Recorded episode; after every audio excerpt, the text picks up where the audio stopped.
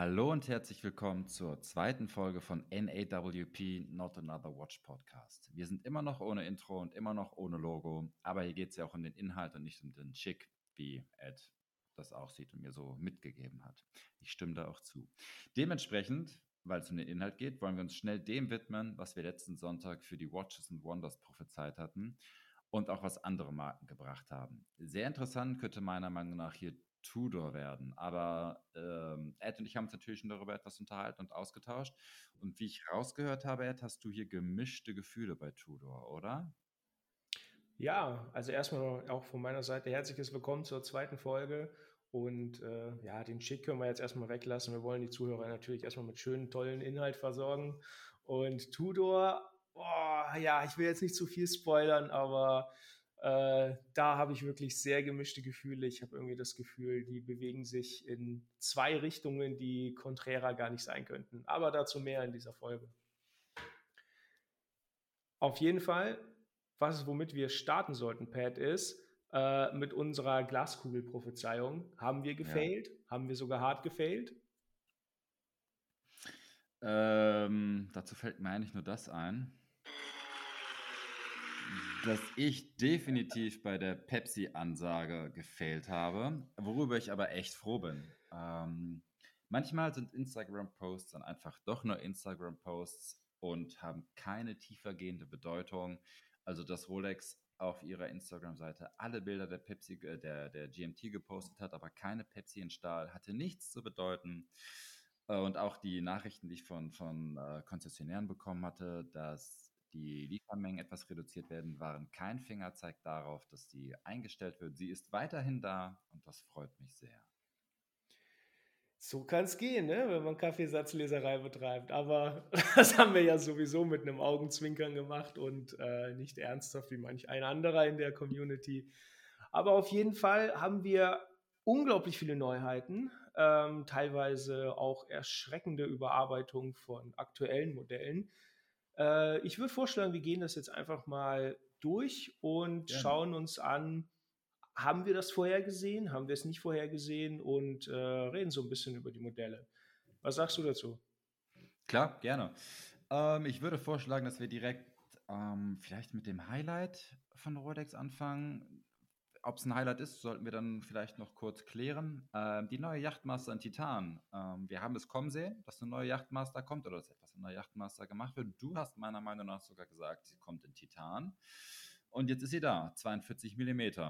Ähm, wenn du mich nach meinen Gefühlen fragst dazu, habe ich zu der Uhr nicht so wirklich viele, weil ich sie, sie sieht cool aus, aber irgendwie ist sie trist, ähm, Tone Ton und ich weiß eh, wusste eh noch nie, ähm, war eh noch nie an, die, die Yachtmaster-Serie hat mich nie richtig abgeholt. Deswegen bin ich hier, ich weiß nicht, ob die Yachtmaster nötig ist. Da werden jetzt viele sagen, sie ist nötig.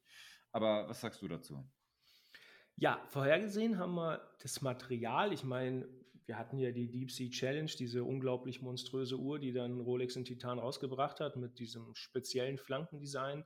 Das haben sie jetzt auch bei der Yachtmaster eingeführt. Das war schon krasser, äh, krasser Hint für Titan. Haben wir richtig vorhergesehen. Ich glaube, ich lag ziemlich daneben, weil ich gehofft habe, dass die hässlichste aller Rolex-Uhren, die Yachtmaster 2, dass die mal endlich überarbeitet wird. Aber nein, es ist die Yachtmaster 1 geworden. Ich teile das größtenteils, ähm, was du gesagt hast. Sie ist trist, das hatten wir aber auch schon bei der, ich glaube, das war 42 mm Yachtmaster in Weißgold an dem Oysterflex. Die war auch ja. sehr monochromatisch designt. Ähm, ich weiß nicht, ich kann mit der Yachtmaster nicht wirklich viel anfangen. Es ist für mich immer irgendwie eine etwas schickere Submariner, die aber zu Recht seine oder ihre Fans hat. Ähm, Sieht ein bisschen trist aus, ja. Da hätte ich mir tatsächlich noch irgendwie einen Twist gewünscht mit einem, weiß ich nicht, einem anderen Zifferblatt-Design ja. oder irgendeinem anderen Schliff oder sowas auf dem Zifferblatt. Aber vielleicht ist es ja auch einfach diese Zielgruppe, die Rolexer bedienen möchte. Submariner nur schicker. Ja, wo du sagst, schickere Submariner. Ähm, wäre es despektierlich, die Yachtmaster als Schmuckuhr zu bezeichnen, währenddessen die ähm, Submariner die Toolwatch ist? Ich glaube, nein, das kann man ganz guten Gewissens so machen. Ich meine, es ist aber natürlich, man muss ja die ganze Linie angucken. Ähm, man kann sich schon eine schmuckigere Uhr bezeichnen, schmuckigere Taucheruhr. Ähm, weiß ich nicht, wenn du eine Yacht hast, kannst du mal kurz rausspringen, einmal drum schwimmen, wieder aufsteigen und weiter geht's. Ich glaube, dafür ist genau diese Uhr gemacht. Aber wenn du dir die ganze Linie anguckst, ich meine, du hast Roségold, du hast jetzt Weißgold und ähm, Du hast aber auch, glaube ich, ein voll diamantbesetztes Zifferblatt bei einer Variante. Von daher ja, geht das natürlich schon in die etwas schmuckigere Richtung, was die Submariner so gesehen ja gar nicht hat. Du hast halt Gelbgold, ja, ist halt ein, ist halt ein Gold Nugget am Handgelenk dann. Du hast die Weißgold.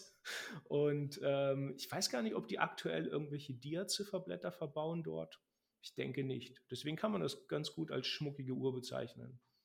Ja, okay. Dann ähm, stimmen wir dabei ein und sagen mal, die Yachtmaster ist dann die schmuckigere Submariner. Ähm, ich habe mal darüber nachgedacht, wenn ich noch keine der beiden Uhren habe, ich glaube, so weit preislich sind sie gar nicht voneinander entfernt, knapp 2000 Euro, glaube ich. Äh, wenn ich keine der beiden Uhren habe, wäre es eventuell eine Möglichkeit, meiner Meinung nach über die Yachtmaster nachzudenken. Wenn ich aber schon eine Submariner habe in Schwarz, finde ich, die Yachtmaster ist nicht weiter nötig.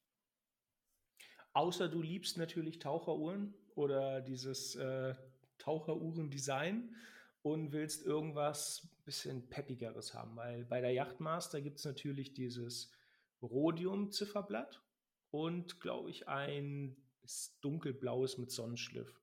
Und okay. da spielen die so ein bisschen mit den Zeigern. Ne? Man hat so ein weiß nicht, fast schon türkisfarbenen babyblauen Zeiger bei der mit dem blauen Sonnenschliff, dann ist es ein roter Zeiger.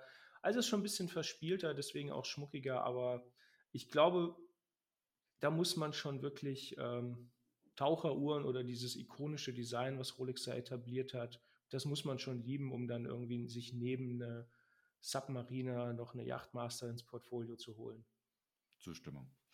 Zustimmung. Das nächste, was ich sehr interessant fand, wo wir richtig lagen, zumindest zur Hälfte, eine neue Daytona ist gekommen. Auch mit einem überarbeiteten Gehäuse, aber in der gleichen Größe. Ich war ja felsenfest davon überzeugt, dass sie in 41 mm kommt. Sie kommt in Anführungszeichen weiterhin nur in 40 mm. Durch die, also der Durchmesser ist 40 mm. Äh, das Gehäuse ist aber leicht größer. Ja, da lagen wir, da lagen wir richtig. Wir hatten sogar über das Gehäuse spekuliert, äh, haben wir irgendwelche Faktoren reingenommen, ja, Produktion und Umstellen etc. Und jetzt ist es ja tatsächlich so gekommen. Jetzt hat auch die Stahl-Daytona und ich meine sogar die goldenen Varianten haben halt dieses bulligere Case, was ähm, bei der Platin und bei den Weißgold-Modellen ja sowieso schon Standard war.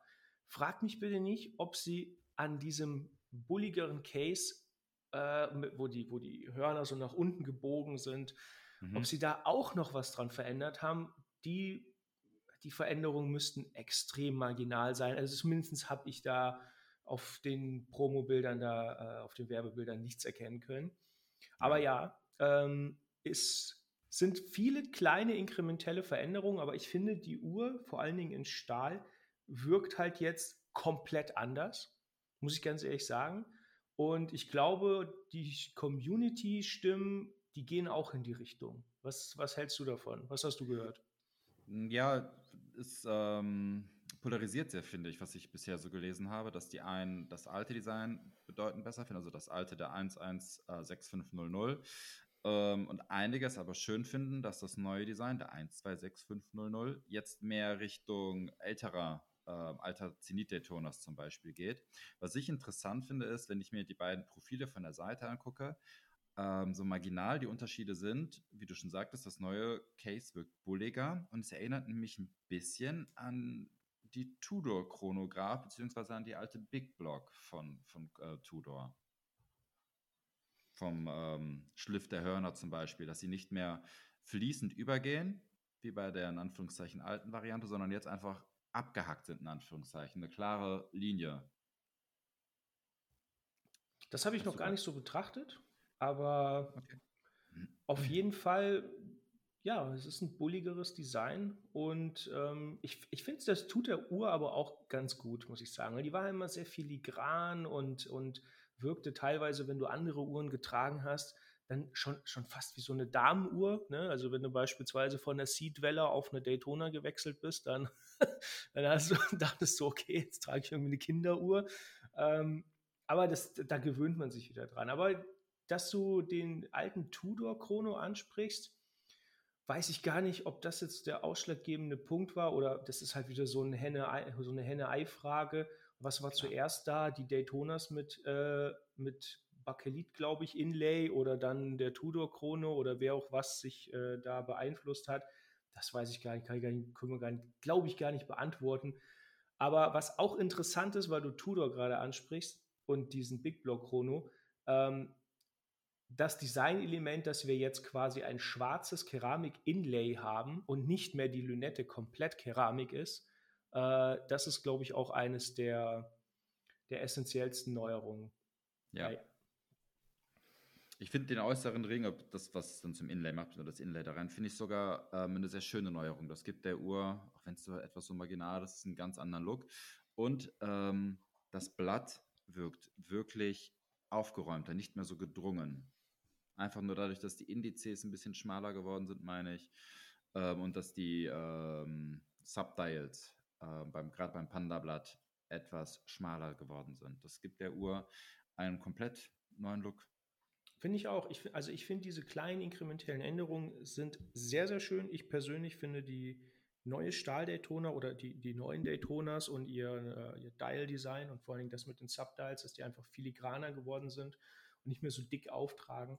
Ähm, das ist so ein bisschen eine Entwicklung wieder zurück zu den Zenit-Daytonas. Ich finde es super schön, besser als die alte. Ich weiß aber auch aus dem Bekanntenkreis, äh, dass da teilweise ganz schöne Verzweiflung herrscht dass man das jetzt gar nicht haben wollte. Und ähm, ja, also es ist halt wieder mal ein Spalter. Aber was mir auch noch aufgefallen ist, ich weiß nicht, ob ich da der Einzige bin, ähm, die Variation an Zifferblättern bei der Daytona, die hat ja massiv abgenommen. Wie siehst ja, du das? Ähm, total. Ähm, wenn man sich allgemein mal anguckt, was eingestellt wurde, ähm, siehst du in Anführungszeichen die Milgaus als, als, ähm, als Modell, was eingestellt wurde und dann echt sehr viele Blattvarianten. Ähm, primär Daytona und auch bei der, Date, äh, bei der Daydate meine ich auch. Aber gerade bei der Daytona haben sie richtig viel aussortiert. Ja. Könnte ich mir aber auch ähm, eine Erklärung dafür. Ich würde einfach sagen, dass die Blätter nächstes Jahr wiederkommen. Ähm, dann dem ähm, Design, dem neuen Design angepasst. Ich glaube nicht, dass das für, dass viele der Blätter für immer eingestellt werden. Sie werden in ähnlicher Form wiederkommen, denke ich mal. Kann ich mir auch gut vorstellen. Ich meine, das haben wir ja schon bei der Batman gesehen. Da war sie dann halt wieder, ja. Am Jubiläum ist sie wiedergekommen. Ähm, ich glaube, das haben wir sogar noch bei, der, bei einer anderen Uhr gesehen, aber ich erinnere mich jetzt gerade nicht daran. Aber auf jeden Fall, was, was ich bei den. Bitte? Was gesehen bei einer anderen Uhr? Dass die kurzzeitig weg war und dann wieder da war. Oder zumindest oh. eine Zifferblatt-Variante. Ähnlich mit der Explorer jetzt. Ja, ne? genau. Ach, genau. Jetzt sagst du es. Überleitung. Richtig, da, das war's. Die Explorer. Ja, sie ist wieder da in 40 mm. Ne? Sie, oh, sie war vorher da. 39, jetzt 40. Ich finde es gut. Ähm, ich habe mich mit einigen unterhalten, die sagten, nee, es ist die 36 mm ist für die Uhr perfekt. Aber das ist halt wie so oft bei Uhrengrößen. Die einen sagen 36 ist super, die anderen sagen, so wie ich, 36 ist für mich persönlich viel zu klein. Ähm, wenngleich es, wenn man nur das Handgelenk betrachtet, würden 36 mm wahrscheinlich immer noch passen und tragbar sein, aber zum restlichen Stil würde es bei mir einfach nicht passen. Deswegen bin ich sehr froh, dass sie in 40 mm wieder zurück ist. Also ich, ich sehe auch den Trend hin zu etwas kleineren Uhren, nicht mehr diese Dickschiffe am Handgelenk. Ähm, Finde ich auch cool. Ich kenne auch einige aus der Community, die sagen, ey, wenn ich die Wahl habe zwischen einer 40 oder 42 mm Uhr und einer 36er, ich nehme die 36er, weil sie einfach filigraner ist und weil ich einfach dieses, dieses große Zifferblatt, diese Präsenz am Handgelenk gar nicht mehr haben will.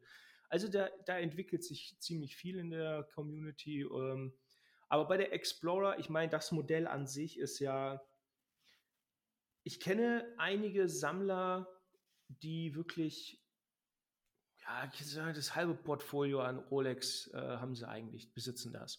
Aber was sie dann wirklich tragen, ist einfach die Explorer, weil sie sagen, es ist halt einfach eine schöne, schlichte Uhr, robust gebaut, es ist die Essenz von der Marke und ähm, einfach super ablesbar. Also es gibt echt viele Leute, wo die Explorer die Rolex schlechthin ist, sogar noch vor der Submariner. Und stimme ich zu. Bitte? Sie hat nur kein, stimme ich zu, sie hat nur kein Datum. Das ist für mich das, was die Uhr etwas, ähm, was mir etwas den Spaß an ihr geraubt hat, als ich sie hatte. Keine Ahnung, du kannst ja auch das Handy nehmen, kannst du nebenhalten. Oder das ja. Smartwatch am anderen Handgelenk. Ja, aber wenn wir so argumentieren, könnten wir sagen, wir brauchen gar keine analogen Uhren, weil du immer das Handy hast, ne? Genau. Dann könnte man das jetzt auch hier dicht machen und an der Stelle aufhören. Ja, das wollen einfach, wir nicht. Das wollen wir nicht, genau. Nein, aber Explorer, ähm, finde ich, also finde ich einen logischen Schritt, dass sie die wieder in einer, in einer größeren Variante rausgebracht haben. Ja, denke ich auch. Äh, wo wir gerade von Ziffernblättern gesprochen hatten, noch, da ist mir noch, was mir aufgefallen ist, was noch ähm, konträrer diskutiert wurde als die Daytona, die Funky Oyster Perpetual und die Day-Date Puzzles. Ähm, ich persönlich finde es sogar cool, wenngleich ich sie niemals tragen würde und könnte, aber ich finde es cool, dass Rolex auch so etwas herausbringt. Finde ich grandios, muss ich ganz ehrlich sagen. Da nehmen die sich selber gar nicht mal so ernst. Das finde ich sehr sympathisch. Gibt vieles an der Unternehmenspolitik, was ich echt nicht toll finde, aber was so diese ab und zu auftauchenden Editionen angeht, äh, finde ich grandios, wirklich. Also es ist, äh, erinnert mich so ein bisschen an, an Moser, ähm, die haben ja auch immer so verrückte Editionen, bringen sie raus, wo die, die wo auf der Uhr irgendwie so ein kleiner Kräutergarten wuchert oder irgendwie sowas und gibt es natürlich nicht zu kaufen, aber ja, bei Rolex geht er noch einen Schritt weiter, da gibt es die ja tatsächlich zu kaufen. Aber was mich daran fasziniert, muss ich sagen, ist, es gibt ja dieses Phänomen der Limited Editions oder der Numbered Editions bei der Uhrenwelt. Ja. Rolex macht das ja offiziell nicht. Was sie aber machen, seit einiger Zeit, was ich beobachtet habe, naja, sie bringen halt so, sagen wir mal, etwas verrücktere Zifferblattvarianten raus und stellen sie kurze Zeit später wieder ein. Das haben wir bei der Oyster Perpetual gesehen, bei dem, ich glaube, bei dem Tiffany Dial und ich glaube bei Rot und Gelb. Ja. Die gibt es jetzt gar nicht mehr. Jetzt kommt so eine Bubble Tea, Sparkling Tea Oyster Perpetual raus. Und mit den Meteorit-Zifferblättern bei der Daytona, um da nochmal den Bogen zu machen, das haben wir ja auch gesehen, die sind ja auch weg. Ja, allgemein ist gerade Meteorit-Ziffernblätter bei Rolex sehr ähm, rar gesät. Auch bei der GMT, die es mit Meteorit gibt, ähm, habe ich von vielen Freunden gehört, die sich für die Uhr interessiert haben, dass die äh, Konzessionäre gesagt haben, dass davon kaum bis gar nichts reinkommt und auch viele davon ausgehen, dass das Blatt bald verschwindet. Ich weiß jetzt ehrlich gesagt gar nicht, ob es bei der GMT noch da ist, ob es das noch gibt in Weißgold mit, mit ähm, Meteorit. Habe ich nicht nachgeguckt, aber auch da hört man halt, dass die Uhr sehr selten bis kaum noch ausgeliefert ist. Angeblich, weil es ähm, nicht genug Meteorit in passender Qualität gibt. Aber keine Ahnung, das sind Gerüchte, aber die gebe ich jetzt einfach mal so weiter. Zumindest ähm, Gerüchte, ja, Mutmaßungen, die man so hört, von die auch Konzis ähm, wiedergegeben haben. Aber keine Ahnung. Aber du hast schon recht. Ich finde ähm, es interessant, dass Rolex öfter anstatt strikt limitierte Stückzahlen rauszuhauen, einfach mal eine Version der Uhr rausbringt, die dann nur ein, zwei Jahre produziert wird. Die Meteorit, habe ich gerade noch mal gesehen, äh, ist noch auf der Seite gelistet, also zumindest für die GMT. Okay. Ja. Das ist doch cool. Das so, heißt, du kannst noch hoffen. Nee, die ist nichts für mich. Weil sie hat ein Datum. Ähm, sie hat ein Datum. Also, ich meine, was willst du mehr von der Uhr als ein Datum? Ist richtig. Das ist für mich aber echt ein Hauptaspekt. Die Uhr braucht Datum. Wenn sie kein Datum hat, hat sie schlechte Chancen, von mir getragen zu werden. Deswegen hat es die Speedmaster auch nie bei mir geschafft. Aber wir driften ab. Darüber können wir uns ein andermal unterhalten. Wo wir gerade bei der GMT waren, ist es auch noch ein neues GMT-Modell rausgekommen, was wir nicht auf dem Schirm hatten, bis der Teaser rauskam. Ich glaube, niemand hatte eine neue GMT auf dem Schirm, bis der Teaser rauskam. Aber der Teaser hat es dann recht eindeutig gemacht. Und du lagst sogar mit dem äh, grauen Bezel, mit der grauen Lünette, richtig? Ja, tatsächlich. Ähm, Finde ich aber eine wirklich, weil du es gerade sagst, es hat irgendwie keiner wirklich auf dem Schirm gehabt. Ja, stimme ich dir zu. Was aber auch nur eine konsequente Weiterentwicklung oder Etablierung, Erweiterung der GMT-Linie ist, weil wir hatten das Rosé-Gold-Modell, wir hatten aber kein Gelb-Gold-Modell. Und bisher gibt es in jeder Reihe Rosé und Gelb-Gold, sofern ich mich äh, nicht irre. Bei Submarine gibt es kein Rosé-Gold. Ja, vielleicht kommt ja was. das siehst du, ja? das wird wahrscheinlich nächstes Jahr keiner auf dem Schirm haben. Wir haben es jetzt schon prophezeit, falls es eintritt. Falls nicht, erinnern wir uns einfach gar nicht mehr daran. Nein, aber bei der GMT, ich finde es eine konsequente Weiterentwicklung. Ich finde es auch gut, wenn ich ehrlich bin, dass sie ähm, die zweite Hälfte der Lünette nicht so knallig, sagen wir mal, einfärben, sondern einen etwas, naja, gediegeneren Farbton passend zur Uhr wählen. Das haben wir bei der Rosé gesehen, die ja so einen bräunlichen äh, Ton hat.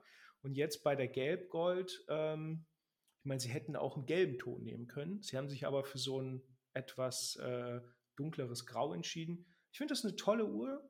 Ähm, Jubilee in Gold ist eine Neuerung, glaube ich. Das hatten wir vorher ja. noch nicht.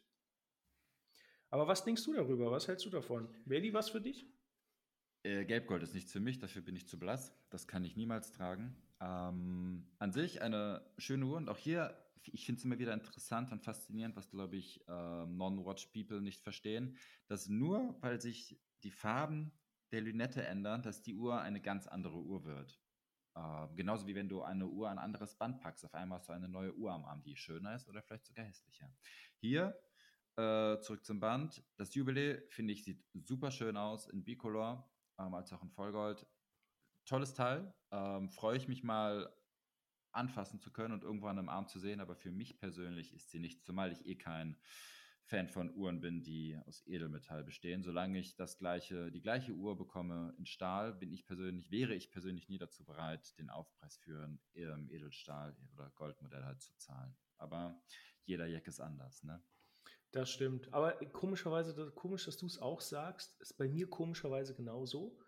Ähm, ich habe auch irgendwie gar keinen Drang, Vollgolduhren zu tragen. Wenn ich eine Roségold GMT sehe, dann finde ich, das ist einfach nur eine schöne Uhr. Äh, an mir selbst kann ich mir das überhaupt nicht vorstellen und ich würde immer, immer zu Stahl tendieren. Ich weiß auch nicht, ja. woher das kommt. Vielleicht bin ich auch noch nicht in dem Alter, ne? Das hatten wir beim letzten Mal ja schon. Da, da standest du doch eher auf die etwas älteren Modelle. Und da kommen wir perfekt zur 1908. Wir dachten, es kommt eine Cellini, ähm, aber es kam ein komplett neues Modell und Cellini ist auch weg, richtig? Richtig. Und das finde ich ein, uh, da bin ich, da bin ich gar nicht begeistert von. Also, ich weiß nicht, ich fand die Cellini-Reihe war immer, ich, ich fand es generell einfach immer eine sehr schöne Uhr, die eigentlich bei niemandem so richtig auf dem Radar war. Ich habe gehofft, dass sie die Cellini-Reihe weiterentwickeln, beziehungsweise etwas mit, mit irgendeinem Alleinstellungsmerkmal versehen. Ich weiß es nicht. Obwohl die Uhr eigentlich, hatte sie eigentlich auch schon mal diese Open Moon Face. Ähm, mhm. Für mich die schönste Cellini. Aber jetzt haben sie die 18, nee, 1908 mhm. rausgebracht. Ich glaube, 1908 war es, oder? 1908, ja. Ja. Und ich finde die Uhr, sie ist so langweilig. Also ich war wirklich, wirklich, wirklich enttäuscht. Ähm, dann noch mit dieser elendigen Zentralsekunde, wie man es jetzt überall sieht. Ich meine, das ist irgendwie so ein, so ein Trend, den kann ich gar nicht nachvollziehen. Gibt natürlich die Liebhaber, die so eine kleine Zentralsekunde wandern sehen wollen. Ähm, ja, keine Ahnung. Ich hoffe, sie knallen da noch irgendwie einen Tourbillon rein an die Stelle oder sowas in den nächsten Jahren. Kann ich mir zwar nicht vorstellen, aber das würde vielleicht die Uhr etwas retten. Aber wie siehst du das denn? Ja, ich verstehe dich. Ähm, Tourbillon, ich glaube, die komplexeste Uhr, die Rolex momentan auf dem Markt hat und schon seit langem hat, ist die Skydweller, richtig? Ja, die Skydweller so mit dem Saros ja. Vollkalender da. So viel zu ähm, Rolex und Komplikationen. Ist halt, Rolex ist eine robuste Uhr. Punkt. Die brauchen, möchten keine krassen ähm, äh, mir fehlt das Wort gerade. Komplikationen. Danke. Komplikation. Ähm, die 1908 als auch die Cellini wären, sind und wären beides keine Uhren, die ich tragen würde. Ich finde die 1908 aber schön von außen betrachtet. Sie ist sauber, clean, perfekt für eine Dresswatch. Sie erscheint mir besser ablesbar als die Cellini, wenngleich ich die Cellini die Mondphase echt immer sehr schön fand. Ähm, ja, ist keine Uhr für mich, ist aber für den, der eine Dresswatch von Rolex möchte, die ganz klassisch ist, glaube ich, auf, dem, auf, dem, auf der Höhe der Zeit, weil, wie du sagtest, die äh, Zentralsekunde, sauberes Blatt, kann mit den gängigen Modellen in der Preisklasse mithalten von der Konkurrenz. Ich glaube, deswegen ist die gemacht worden, um sich da besser zu positionieren. Kann gut möglich sein. Ich meine, da darf man auch jetzt nicht zu viel reininterpretieren in das, was ich sage. Es ist für mein Empfinden ist eine langweilige Uhr, aber vielleicht ist auch gerade das Cleane etwas, das sehr viele Fans hat, die ähm, eine schöne, teure Uhr haben wollen, aber damit halt nicht wirklich auffallen wollen. Ich meine, das ist dieses, dieses typische JLC-Design, ähm, ja. was sehr viele Fans und sehr viele Liebhaber hat. Und das ist auch völlig legitim. Ich hatte mir halt nur so ein bisschen mehr, ja, mehr Fortschritt vorgestellt, aber das, das haben sie doch irgendwie geliefert. Open Caseback. Was sagst du? Ja, Open Caseback. Ähm, gut, dass du es noch er erwähnst. Bei der 1908 passt zu einer Dresswatch, geschenkt. Was ich interessant finde, äh, die Platin Daytona, wir springen noch mal kurz zurück, hat auch ein Open Caseback. Und mein erster Gedanke war, jetzt sieht man mal, wie unschön die Rolex-Uhrwerke sind. Ähm, Natürlich bezahlt man, wie teuer ist die Uhr? Knapp 70.000 in Platin? Ja, Preis auf Anfrage offiziell, aber die alte wurde so um die 70 gehandelt, glaube ich. Okay, du gibst 70.000 Euro für eine Uhr aus, die ein Open Caseback hat. Natürlich ist in den 70.000 Euro sehr viel Material drin, aber guck dir mal andere Uhren an in der Preisklasse, von mir ist auch schon bei 25.000. Die haben alle ein so schön verziertes Uhrwerk. Und wenn du dir zum Beispiel diese, es gibt doch diese ähm, ähm, Artisan de Genève zum Beispiel, die die Rolex-Uhren komplett neu aufziehen. Also die, du hast dann nur noch das Case und den Rolex-Schriftzug auf dem Glas und ansonsten hast du halt eigentlich alle Teile neu. Wenn die so eine Daytona modellieren, dann ist das ein Haute Horlogie-Uhrwerk. Ja? Ich kenne die Preise von denen nicht, aber ich glaube, sie sind sogar etwas günstiger als 70.000 Euro. Und jetzt gibt dir Rolex das Original, nur für 70.000 mit einem in Anführungszeichen Standard Daytona-Werk. Und Open Caseback. Also das Open Caseback macht für mich da keinen Sinn ich finde, also da kann ich ja auch wieder nur hundertprozentig zustimmen. Ich finde, da haben sie sich echt einen Bärendienst geleistet. Wenn du den Preispunkt der Uhr anguckst, über 70k, ich gehe mal davon aus, dass das bei der neuen auch der Fall ist. Und dann jetzt Open Caseback, da muss richtig was geliefert werden. Ähm, ich, gut, ich habe die Uhr jetzt noch nicht live gesehen. Ähm, Deswegen kann ich da jetzt noch nichts Endgültiges sagen, aber das, was ich auf den Promomaterialien bei Instagram oder auf, auf YouTube bei den bekannten äh, großen Uhrenbloggern gesehen habe, da fand ich, boah, naja, also ein. Das Werk sieht nicht schlecht aus, müssen wir ganz ehrlich sagen. Das Werk sieht echt nicht schlecht aus, aber für den, für den Preis, bei dem die Uhr angesetzt ist, ähm, ich glaube, da müssen, also Rolex muss sich den Vergleich gefallen lassen, ähm, den du auch eingestellt hast. Auch beispielsweise bei den, äh, bei den Edelmodern da, ja, die dann ja. teilweise das ganze Werk skelettieren und ein vorhandenes Werk zu skelettieren. Ähm, machst du einen, einen Fehlschritt und dann, äh, ja, jetzt sind gleich eine neue Uhrorder, ne? Ist so. ja, ist so.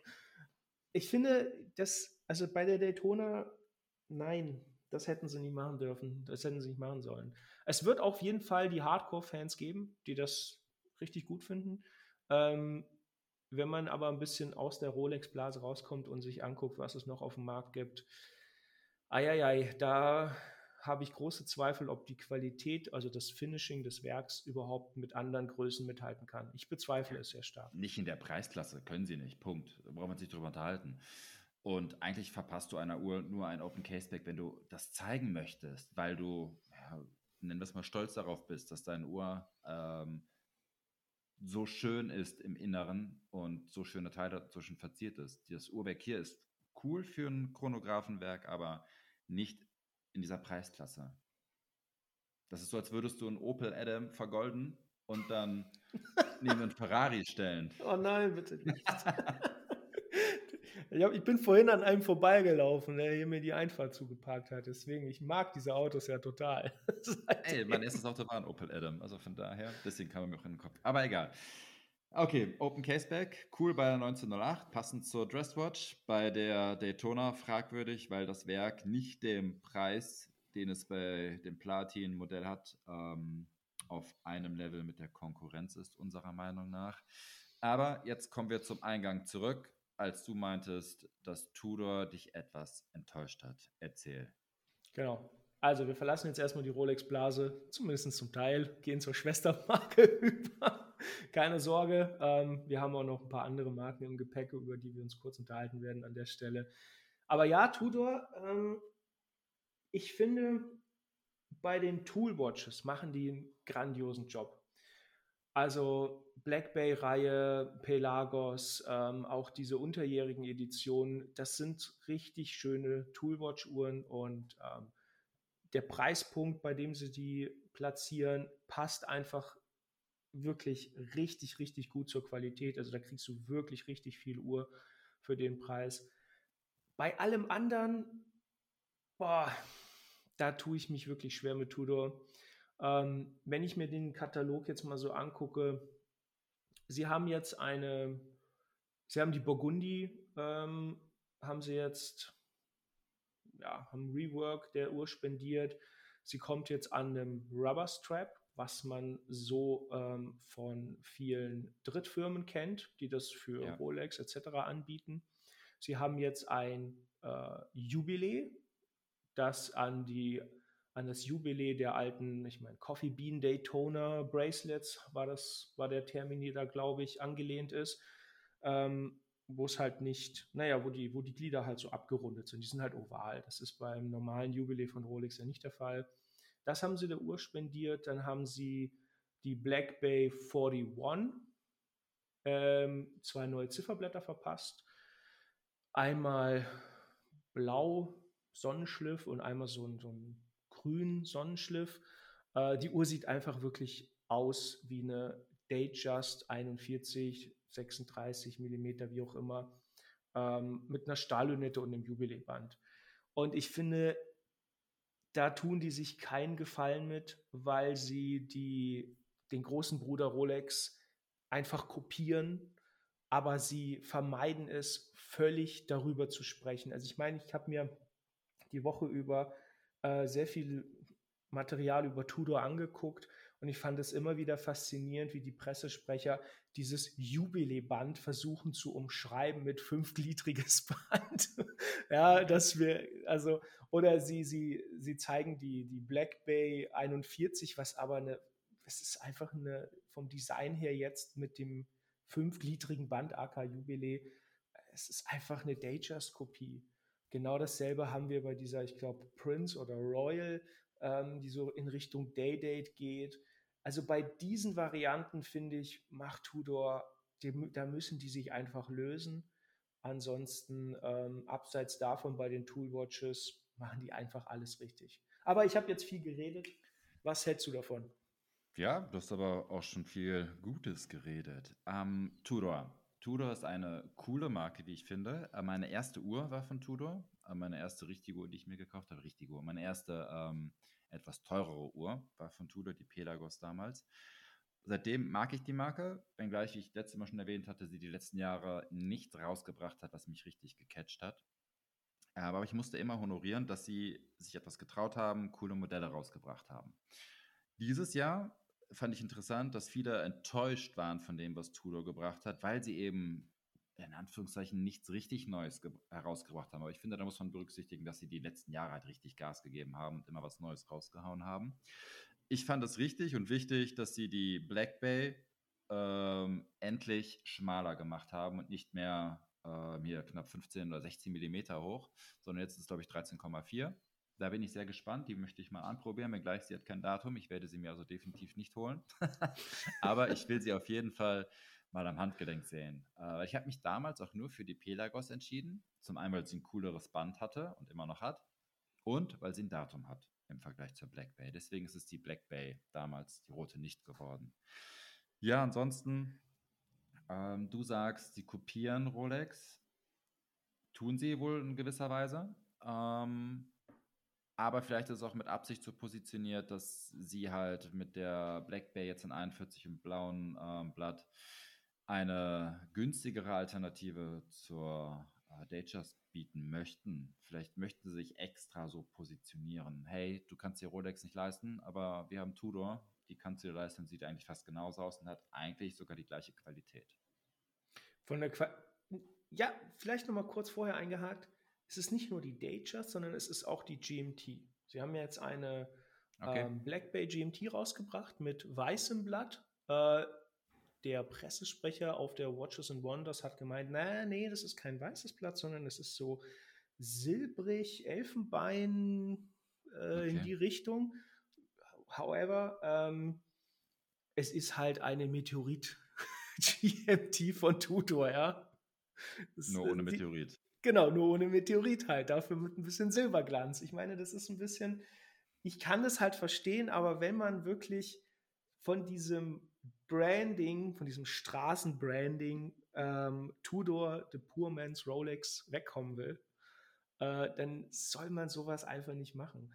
Und ich meine, sie haben es ja auch nicht nötig, sowas zu machen. Ich meine, die haben, wie gesagt, im Toolwatch-Bereich, da sind die, da, da, hauen die wirklich richtig coole Sachen raus. Wie du jetzt auch gesagt hast, naja, sie haben sogar, ähm, sie, sie gehen ja auch auf die Fan-Community ein ähm, auf die Fans oder Community, auf die Fan-Community, wobei das wird es wahrscheinlich auch geben, ähm, und sagen, und sagen, hey, ja, die Tortenböden, die müssen dünner werden. Ja, und dann, dann hauen wir halt einfach keine 15 äh, Millimeter hohen Uhren mehr raus, sondern wir, wir entwickeln die Werke und die Cases so weiter, dass es ähm, dass wir wirklich die Nachfrage, die da existiert, bedienen. Was sie ja auch übrigens bei der Black Bay 50, ne, nicht 58, 54 gemacht haben. 37 äh, mm Variante. Eine richtig, richtig coole Uhr und ähm, ich finde, da haben die sich auch wirklich sehr viele Käuferschichten erschlossen mit oder werden sie sich mit erschließen. Ja, ich, ich, wie gesagt, ich bin, da, ich bin da hin und her gerissen. Ich mag die Marke sehr, aber in der Richtung, die sie immer noch zelebrieren, das haben die gar nicht nötig. Das müssen die wirklich nicht machen, meiner Meinung nach. Und von der Qualität her, um das nochmal aufzugreifen, ich weiß, ich werde jetzt ein bisschen emotional hier. Ich laber Bitte. die Audience hier voll. Äh, einfach vorspulen, wenn ihr mich nicht mehr hören könnt. Ähm, von der Qualität her, da wird es viele Einsprüche geben, aber ja, die, die Uhren haben einfach eine enorm gute Qualität und ähm, das, das zeigen die auch mit ihrer neuen Metas-Zertifizierung und was sie da nicht alles machen wollen. Aber jetzt spiele ich mal den Ball wieder zurück zu dir. Ja, lass, lass uns gerne noch über die Qualität sprechen. Ähm, ich habe Tudor, ich habe Rolex. Ich hatte Tudor, ich hatte Rolex. Ähm, natürlich, wenn man über das Ziffernblatt spricht als Beispiel, da ist Rolex nochmal zwei, drei Stufen drüber, äh, was die, das Finish anbelangt. Feinheiten, Weißgold-Indizes. Es sieht einfach perfekt aus. Okay? Äh, die Tudor-Ziffernblätter sind auch schön, aber da siehst du, dass sie nicht dass die Uhr nicht so viel kostet wie eine Rolex, was ja auch richtig ist. Ansonsten vom Case-Bild her, da, jetzt mal über Design-Gespräche ähm, äh, und Design-Diskussionen ähm, seien mal dahingestellt, weil das sehr subjektiv ist. Von der Qualität her tut sich da nichts. Also das ist weder äh, besser noch schlechter, was die einen abliefern.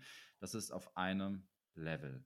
Äh, die Bänder, ähm, ich bin Bracelet-Fetischist da ist Rolex noch etwas besser. Das Einzige, was das Tudor meiner Meinung nach als, als allerbestes hat von allen Uhrenherstellern, ist die Schließe an der Pedagos, weil diese Sprungfeder, die da mit drin ist, die sich automatisch mit deinem Handgelenk mitdehnt, ist einfach nur perfekt. Eine angenehmere Uhr hatte ich noch, ich habe noch kein angenehmeres Band am, Hand, am, am, äh, am Arm gehabt. Selbst die Submariner Schließe ist schon super schön und super angenehm, aber selbst die kann da nicht mithalten. Aber ansonsten ist Rolex halt das Nonplusultra, was Bracelets anbelangt. Ich glaube auch sogar, dass die bedeutend teureren Hersteller ähm, da nicht besser sind, auf jeden Fall.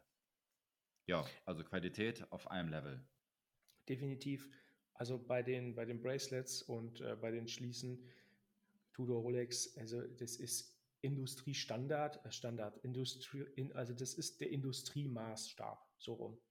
Und ja. ähm, ich meine, ich sehe es halt bei, bei Uhren, die ich auch sehr schön finde, die ich auch in meinem Besitz habe. Ähm, da, wenn ich dieses Geklappere da an so einer, an so einer Stahluhr dann sehe, die mich weit über 20k gekostet hat, dann denke ich mir nur so, naja, komm, also die Submariner damals gekauft für 7000 irgendwas. Ähm, da sind ja Welten dazwischen. Ja?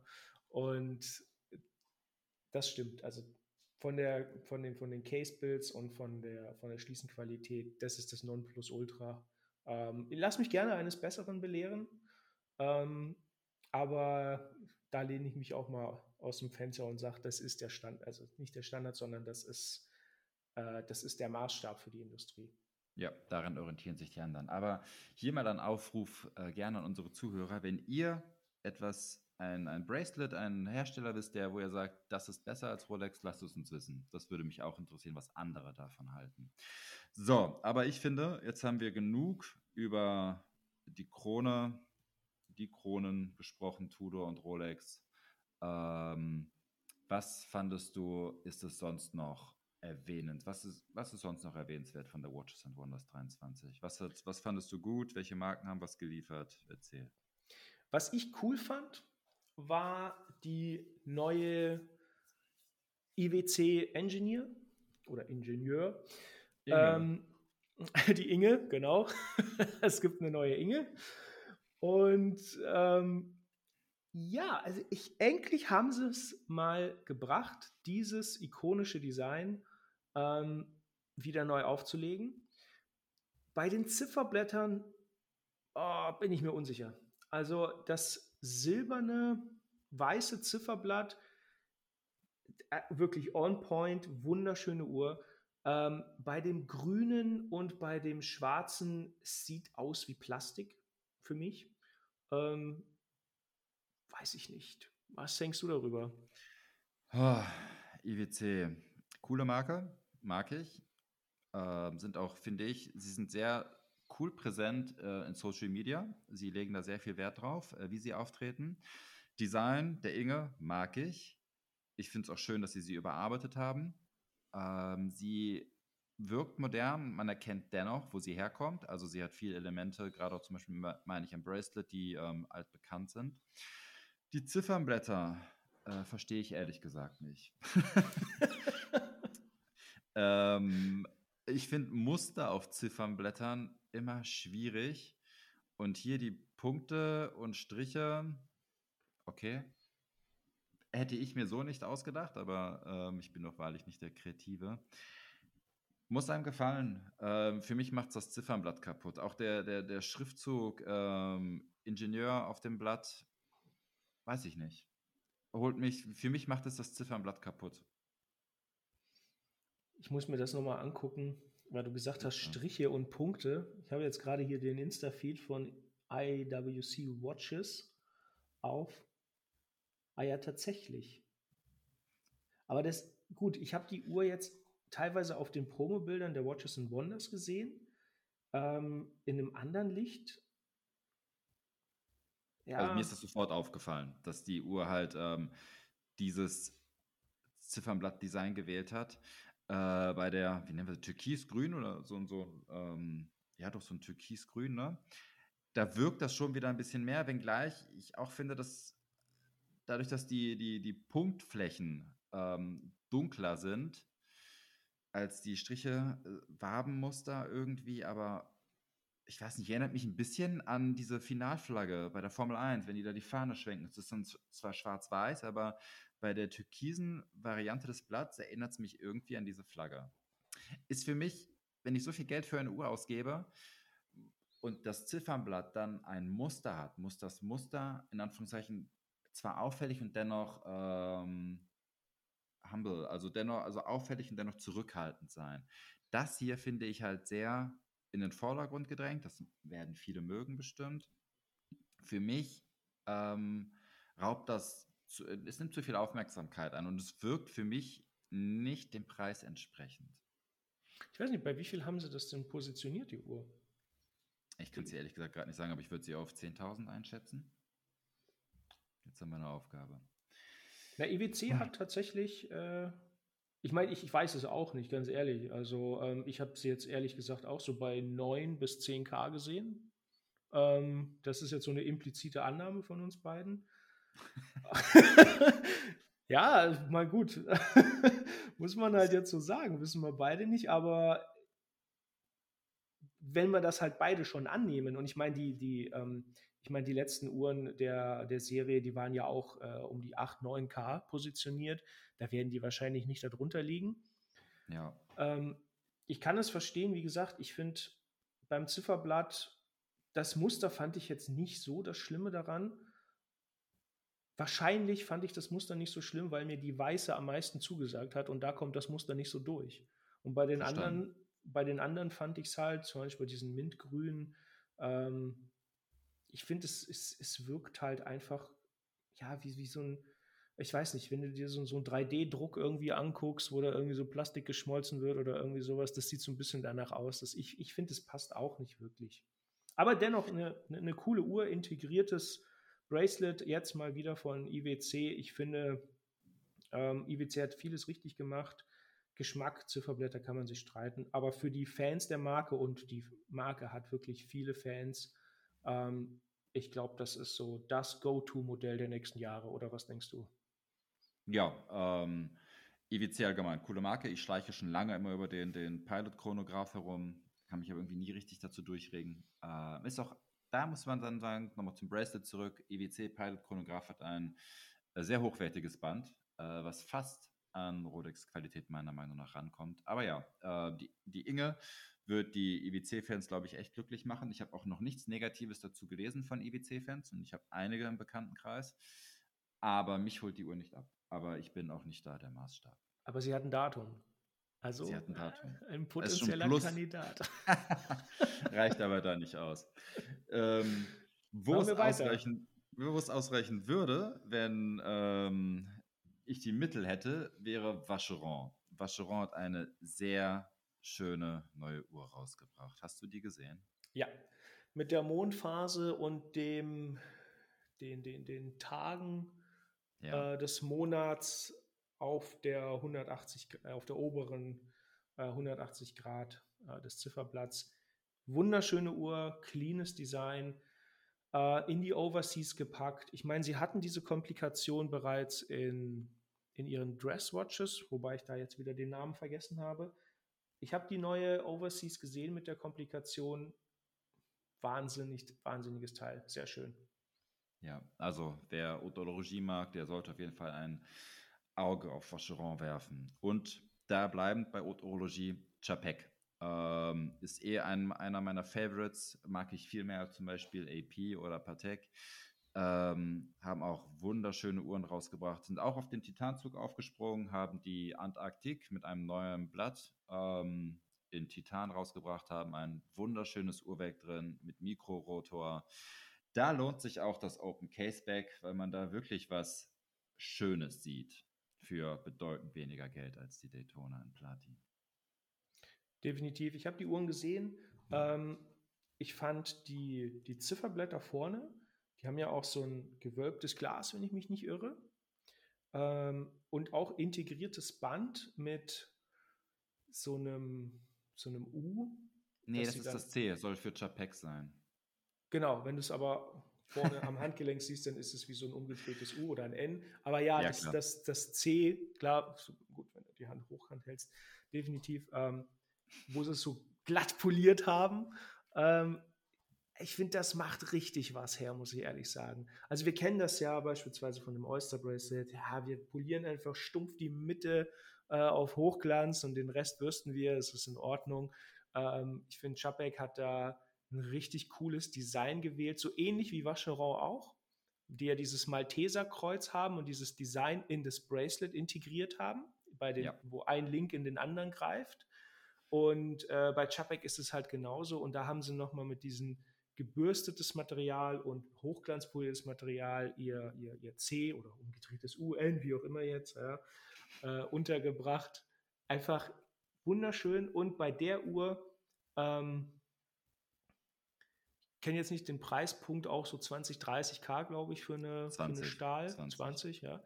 Ähm, wenn du da dir das Uhrwerk anguckst durch den Open Caseback, einfach nur, also da siehst du mal, was, was ein Uhrwerk ist, das richtig bearbeitet, richtig gefinisht wurde ist. Ne? Also auch diese, ja. diese, diese, die Brücken der Mikrorotor, die Verzierungen, da kannst du dich ja drinnen verlieren. Und ich glaube, Leute mit einem Makroobjektiv, so wie ich, äh, die kennen da immer noch mal ein bisschen mehr.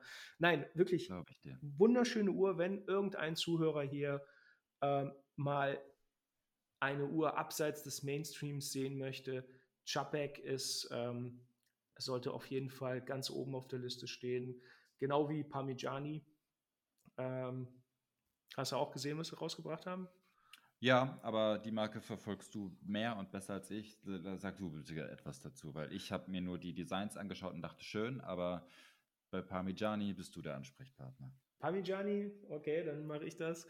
Ähm, ich finde, sie haben in den letzten Jahren eine, mit der PF-Reihe, mit diesem Silent Luxury, was sie da in ihre, also was sie in ihre Designs einbauen, äh, diese Richtung, die machen wirklich sehr, sehr vieles richtig. Sie haben nehmen normale Komplikationen her, wie eine GMT-Komplikation oder naja, Chronographen, ja, wo du die Minuten äh, messen kannst und Sekunden und erfinden die neu und bauen das in ihre Designs ein, was wirklich aktuell fast schon einzigartig ist, ähm, wie sie das machen, auch mit so einer Rattrapant oder mit so einem Zurückfliegenmechanismus letztes Jahr, glaube ich, haben sie den, äh, diese GMT-Radrapport haben sie rausgebracht. Jetzt haben sie dasselbe mit einer, mit einer Minuten gemacht.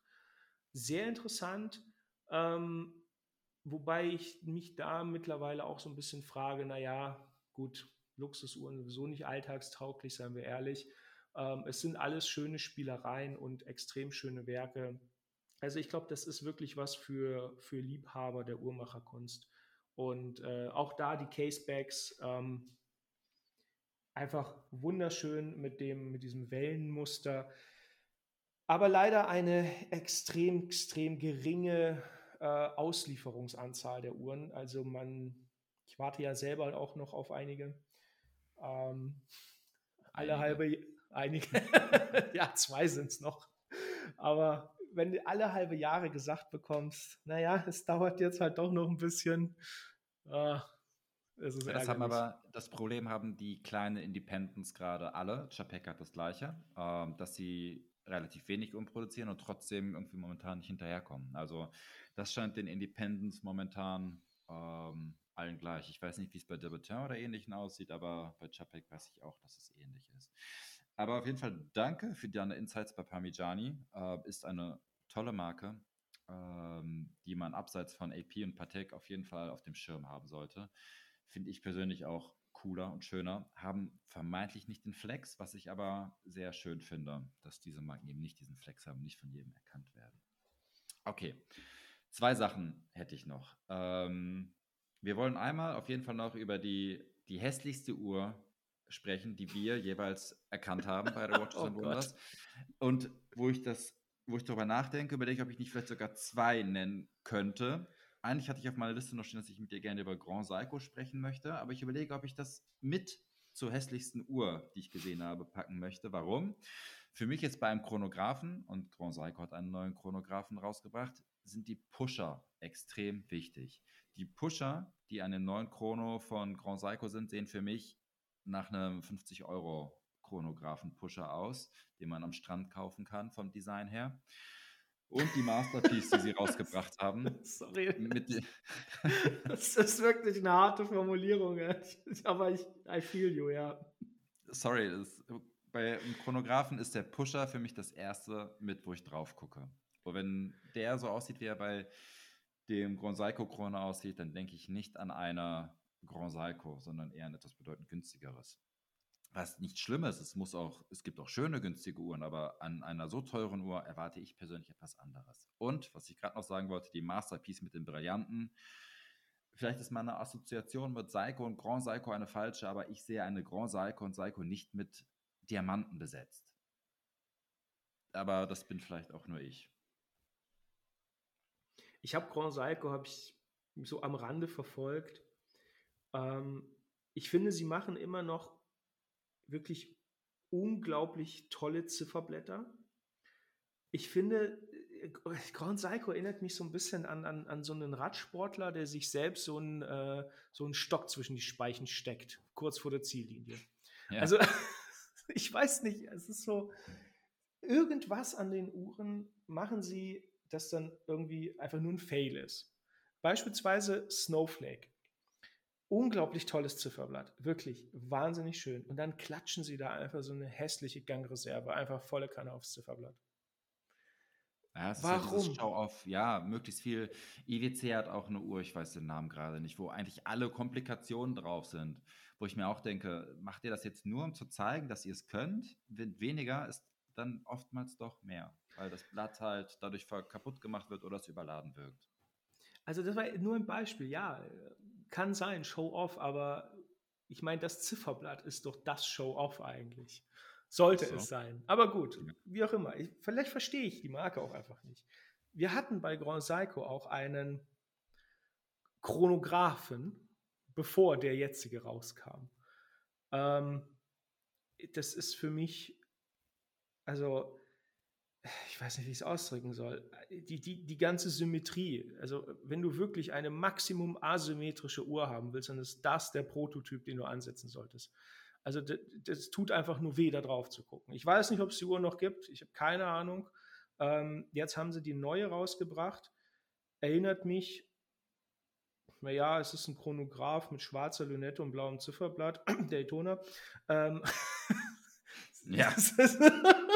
also, okay. Gut, aber vielleicht ist auch die Daytona nicht die einzige Uhr ähm, mit, mit, mit, mit einer Keramiklünette und einem blauen Zifferblatt oder weißen Zifferblatt, wie auch immer. Aber die, ich meine, sie gehen schon in die richtige Richtung. Sie haben schon mehr Symmetrie drin. Das Zifferblatt ist wieder wirklich schön gemacht. Kein, wirklich bei Zifferblättern keine Frage. Die tollsten in der Industrie. Aber alles drumherum ist brutal, kantig, das Bracelet ist, es erinnert mich immer an eine Moonwatch aus den, neun, aus den, aus den frühen 2000er Jahren. Ähm, der, also das, das Design ist einfach in sich nicht stimmig und deswegen sehe ich, sehe ich die Uhren wirklich auch immer sehr skeptisch. Wobei von, von der Technik, Spring Drive und was es da nicht alles gibt, wirklich, die sind sehr weit vorne mit dabei, wirklich. Aber was das Design angeht, ich finde, die tun sich da keinen Gefallen mit. Diese brutalen, harten, kantigen Elemente mit filigranen, schönen Zifferblättern oder einigen Komplikationen, die sie da haben, äh, miteinander zu kombinieren. Stimme ich dir zu. Seiko allgemein würde ich gerne mal mit dir darüber sprechen. Seiko versus Microbrands finde ich nämlich sehr interessant, äh, weil viele Microbrands ja auf Seiko-Teile zurückgreifen. Aber anderes Thema. Lass uns zum wichtigen Abschluss kommen. Die hässlichste Uhr der Watches and Wonders. Hast du auch eine rausgesucht oder war ich der Einzige von uns beiden? Ich glaube, du warst der Einzige von uns beiden. Das kam jetzt etwas überraschend, das Thema. Aber ähm, ich würde vorschlagen, du sagst mir einfach deine, deinen Favoriten und ich schaue ihn mir live bei Instagram an. Gerne. Äh, Tag Heuer hat eine Tag Heuer Plasma Diamond d'Avantgarde in 44 mm introduced, wie sie schreiben. Das ist eine Uhr ähm, in Schwarz. Ich würde bestimmt sagen, äh, Diamond Coated würde er passen. Und sie haben in das Gehäuse, in das Bracelet und die Krone ist auch aus Diamant. Also sie haben in das Gehäuse überall Diamanten eingesetzt, die auch kein Muster. Also es wäre so, als würde man etwas mit Diamanten beschießen und die bleiben da drin stecken. Ich denke mal, so soll das aussehen. Das komplette äh, Blatt ist, glaube ich, mit Mini-Diamanten besetzt. Die Indizes sind Diamanten. Sie haben ein Tourbillon draufgesetzt und die Krone ist aus Diamant. Und sie sieht echt furchtbar aus, meiner Meinung nach. Ich bin gerade auf dem Tag Heuer Feed. Versuche diese Uhr zu finden. Ah ja, ich sehe, was du meinst. Tatsächlich, die haben überall Löcher in die Uhr gefräst und da random irgendwelche Dias reingeknallt. Meinst du die? Ja, die meine ich. Und es passt für mich halt null zu Tag heuer. Okay. Jetzt kommt gerade das Promo-Video. Also ich habe die Uhr vorher noch nicht gesehen. Ähm, ich bin entsprechend skeptisch. Live-Reaction. Live, Live Reaction, genau. Äh, ja, okay. Okay, überall werden Dias reingesetzt. Okay, das ganze Blatt ist, ist glitzernd. Die Krone ist irgendwie Saphirglas. Ja, und natürlich ein extrem, ja, das Standardwerk halt. Sehr hoch. Ähm, die Pusher übrigens, ist ein Chronograph, sehen auch sehr billig aus. nee, die sehen ein bisschen nach Plastik aus. Ne? Aber die ist auch irgendwie DLC-coated. Ich finde die Uhr, Bestimmt. ich finde die Uhr, ganz ehrlich, es könnte eine Kooperation zwischen Heuer und Hublot sein. Ja, ich glaube, damit ist alles gesagt. Aber komm, Hublot. Ähm, kurz, äh, kurz off-topic. Hublot die Designs muss man nicht mögen, aber bei Hublot musst du wertschätzen, dass sie mal abseits des Mainstreams unterwegs sind und einfach abgespacede Designs und so weiter rausbringen. Das hier ist ein abgespacedes Design, was sinnlos ist, weil man erkennt nichts. Wie, wie gesagt, es wurden willkürlich Diamanten in das Gehäuse reingesetzt ohne ein, ein Schema zu verfolgen, ohne irgendwas, einfach verschiedene Größen von Diamanten, verschiedene Formen. Einfach als würde man halt, äh, man hat eine Handvoll Diamanten und wirft die auf, auf etwas drauf und wie sie stecken bleiben, bleiben sie stecken. Kann man cool finden. Ja, ist ich für mich die absurdeste Uhr, die dieses Jahr vorgestellt wurde. Sie ist wirklich absurd, zumal sie in sich, sie ist, ist einfach alles irgendwie random. Ein Tourbillon DLC-Coated Case wahrscheinlich oder Keramik ist es sogar, ich weiß es gar nicht genau. Ich sehe die Uhr zum ersten Mal jetzt. Ähm, Krone, Pusher passen gar nicht zueinander. Pusher auch komplett schwarz. Und eine Tag Heuer mit einem Haufen Dias drinne. Äh, nein. nein, danke. Ja, so, so, so sehe ich äh, Heuer halt auch als Marke nicht, aber okay. Ähm, jeder Jack ist anders. Wer die Uhr cool findet, habt Spaß damit, ähm, wäre niemals etwas für mich. So, so jetzt Outro, würde ich sagen. Jo, wir haben eine Stunde über Watches and Wonders gequatscht, über das aktuelle Geschehen, äh, was vorgestellt wurde. Ich möchte noch mal kurz anmerken, dass ich finde, dass ähm, unabhängig davon, wie man es findet, was Rolex als Beispiel, wir gehen wieder zum Anfang, geliefert hat, sie haben verdammt viel geliefert. Sie haben ein komplett neues Modell rausgebracht. Ähm, sogar ja, fast zwei mit der Yachtmaster in 42 in Titan. Ähm, verdammt viele kleinere Erneuerungen gebracht, viel weggenommen. Bei der äh, Skydweller haben wir vergessen noch zu erwähnen, dass sie neue Ziffernblattvariationen mit drin haben. Also es wurde schon verdammt viel gezeigt. Dafür waren andere Marken wie Tudor etwas ruhiger dieses Jahr. In der Orologie fand ich, haben wir jetzt aber auch nichts es wurde nichts gebracht, was einen Wow-Effekt hatte. Wir haben zum Beispiel gar nicht über Patek gesprochen. Warum haben wir nicht darüber gesprochen? Es gab meiner Meinung nach nichts, keinen Wow-Effekt, deswegen man über Patek sprechen sollen. Da kann ich nur zustimmen. Vielleicht machen wir noch eine zweite Folge oder wir lassen es jetzt auch einfach. Auf jeden Fall, ich habe sehr viel Freude gehabt wieder an dem Podcast. Diesmal haben wir ja wirklich lange gesprochen, sehr intensiv gesprochen. Ähm, ich kann dir wirklich auch nur zustimmen. Ähm, Patek hat viel in der Calatrava-Reihe gemacht. Mal mehr, mal weniger schön. Ähm, weiß ich nicht, sie hinken so ein bisschen hinterher. Und ja, auch ich stimme zu, wir hatten sehr viele und sehr, äh, sehr verschiedene Arten von Neuheiten. Ja. In dem Sinne, ich freue mich auf die nächste Folge. Dazu vielleicht noch kurz, nächste Folge. Ähm, ich denke, wir werden auf unseren Instagram-Feeds äh, die nächste, das Datum der nächsten Folge bekannt geben. Wir planen bestimmt nächstes Wochenende. Das Thema wird auch bekannt gegeben und wir arbeiten an einem Intro. Das wird aber noch etwas dauern und an einem Logo. Das schaffen wir vielleicht früher. Habt einen schönen Sonntag. Ed, das hat mich sehr gefreut. Genießt du auch dein. Peace out. Bis dann. Peace out. Ciao.